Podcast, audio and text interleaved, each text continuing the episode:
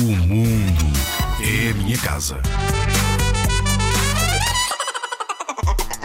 Convidaste uns amigos para irem até tua casa. Pediste autorização aos teus pais, claro. Os teus pais disseram que podias, pediram-te apenas que não jogassem à bola dentro de casa porque podiam estragar alguma coisa.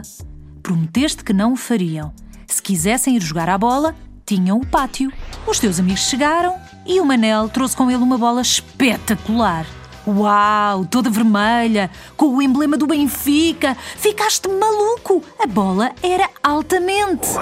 Correram para o teu quarto aos pulos. Ia ser uma tarde de muita brincadeira. Tu e os teus amigos estavam ansiosos por jogar à bola. Mas que grande azar! Tinha começado a chover. Decidiram jogar ali mesmo no teu quarto. Esquecido do que prometeras aos teus pais, deste um valente chuto na bola. A bola saltou, bateu na parede e aterrou em cima do candeeiro que a tua mãe tinha no corredor. Pânico! E agora, o que é que vais fazer? Prometeste e falhaste a tua promessa. Vamos a um desafio? Quero saber se és uma criança responsável. Prometeste aos teus pais que não jogavas à bola dentro de casa, mas jogaste na mesma e as coisas correram mal. O candeeiro está partido no chão. O que deves fazer? Toma lá três hipóteses e escolhe a que achares correta.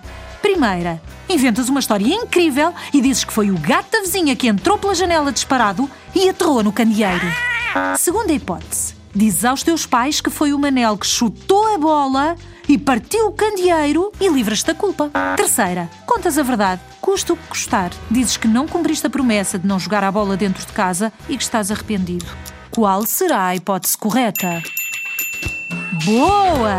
A terceira, contas sempre a verdade, custa o que custar e aguentas, que nem o herói, a consequência do teu ato. Às vezes pode parecer mais fácil inventar uma mentira, mas acredita em mim, as mentiras vão trazer-te muitos problemas. Não há nada melhor do que sermos sempre verdadeiros com aqueles que nos rodeiam. Verás que, se disseres sempre a verdade, nunca ninguém vai duvidar da tua palavra. E isso é ser um zigue-zaguer que sabe respeitar que será sempre respeitado.